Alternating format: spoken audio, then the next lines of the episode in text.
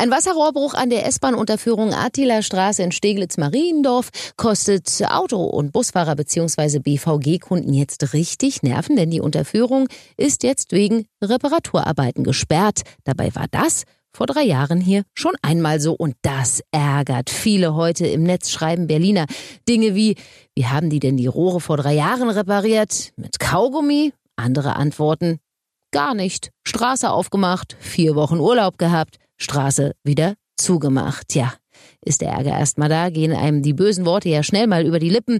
Aber mit vier Wochen Urlaub oder geklebten Kaugummirohren hat das alles nichts zu tun. Aber womit dann? Sie hören es in dieser Tageszusammenfassung. Berlin Live Podcast.de Das Top-Thema heute in Berlin und Brandenburg.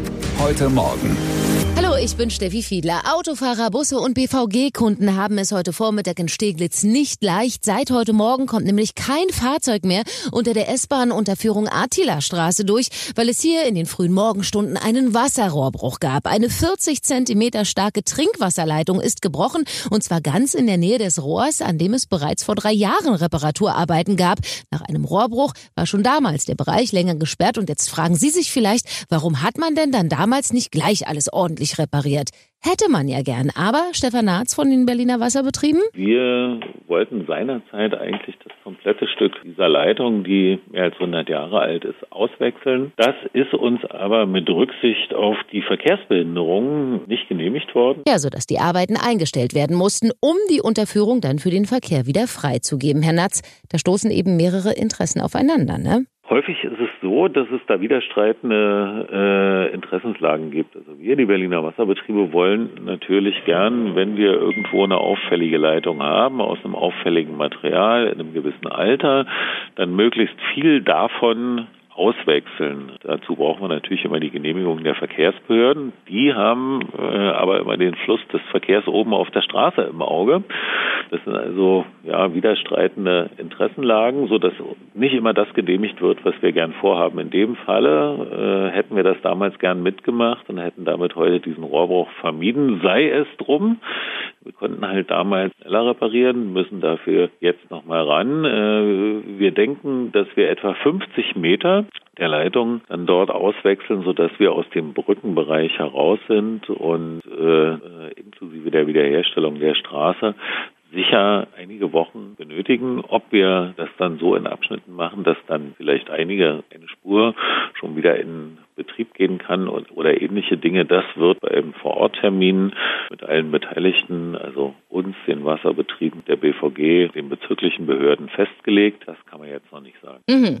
Jetzt äh, gibt es äh, manchmal aufgeregte Anwohner, die vielleicht sagen, ach je, hier ist das Wasser alles auf der Straße gelandet. Äh, kann das jetzt sein, dass bei mir gleich kein Wasser mehr aus der Leitung kommt? Nein, das gar nicht. Also das ist ja eine 40 Zentimeter starke Leitung, also eine Transportleitung, die dient äh, üblicherweise nicht zur Versorgung einzelner Häuser, sondern das ist dann, äh, wird dann über kleinere Leitungen gewährleistet. Ähm, Vielleicht hat es heute Nacht mal kurzzeitig beim Absperren, ganz kurzzeitig irgendwo mal kein Wasser gegeben, weil die Kollegen, die dort vor Ort fahren, die müssen natürlich erstmal testen, welche Leitung ist es denn denn dort. Unter solchen Knotenpunkten laufen immer mehrere Wasserleitungen. Die haben natürlich immer einen Verdacht, aber mit Sicherheit weiß man es immer erst, wenn man mehrere Schieber, das sind unterirdische Wasserhähne, geschlossen hat. Das war allerdings zu einer Zeit, wo, wenn es denn so war, die meisten Leute noch geschlafen haben dürften. Ja, also auf Trinkwasser muss trotz Wasserrohrbruch niemand, der im Bereich der S-Bahn-Unterführung Attila Straße wohnt, verzichten. Stattdessen müssen sich aber Autofahrer und auch BVG-Kunden, die mit dem 184er Bus von Tempelhof Richtung Teltow zum Beispiel unterwegs sind oder mit dem 282er von Steglitz nach Mariendorf oder umgekehrt, auf lange Fahrzeiten einstellen, weil sie eben den Bereich des Rohrbruchs umfahren müssen und zwar weiträumig. Gabi aus Mariendorf hat uns äh, dazu angerufen und sagt, ist ja absolute Chaos, ne? Weil es war bloß die S-Bahn-Brücke Und vor der S-Bahn-Brücke kommt der Steglitzer Damm und hinter der S-Bahn-Brücke die Ringstraße.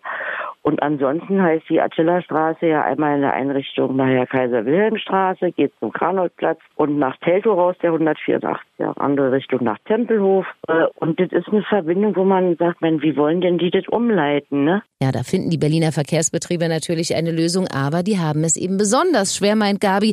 Die Autofahrer auch, aber die sind da ja flexibler. Rechtzeitig weiß, dann kann ich als Pkw-Fahrer, wenn ich zur Arbeit muss, kann ich viel andere Wege finden. Mhm. Aber die BVG mit dem 184er und mit dem 282er, die haben ein echtes Problem, weil ja der M76er durch die Sperrung der Gersterstraße und äh, auch schon seine Schwierigkeiten hat.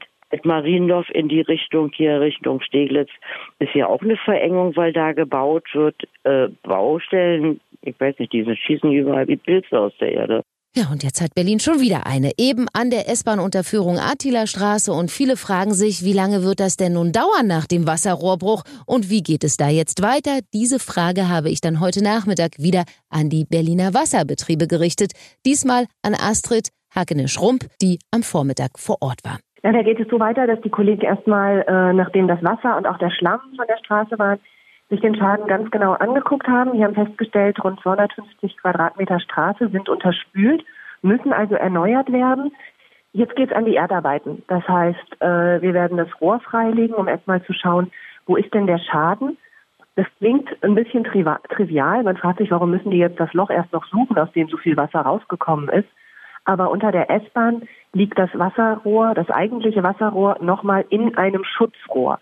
Das heißt, von außen ist dieses Schutzrohr zu sehen. Das ist, so nehmen wir es zumindest an, unversehrt. Und dann müssen wir das andere Rohr dann noch rausziehen, freilegen und entsprechend gucken, was ist der Schaden und was könnte auch zu diesem Schaden überhaupt geführt haben. Dann ist es so, dass wir an der Attila-Straße ohnehin ab November äh, Trinkwasserleitungen erneuern wollten, unter anderem auch das Stück, das jetzt kaputt gegangen ist. Und wir besprechen gerade mit den Leuten bei der Verkehrslenkung, auch beim Bezirk und natürlich mit der Bahn, weil oben drüber fährt ja noch die S-Bahn, wie wir das hinkriegen können, dass wir diese Baumaßnahme möglicherweise vorziehen, damit die Leute da nicht zweimal beeinträchtigt sind. Na, das klingt ja erstmal, ja, äh, zwar nur wie ein Tropfen auf dem heißen Stein für die Berliner, die da jetzt sich sehr gebeutelt fühlen, aber auf jeden Fall ist es sehr transparent und total nachvollziehbar. Das ist ja schon mal sehr schön. Ähm, jetzt sagte der Herr Natz, möglicherweise könnte es auch sein, dass vielleicht schon mal eine Spur für den Verkehr wieder freigegeben war, aber das war auch eher so, so ein bisschen in die Glaskugel rein.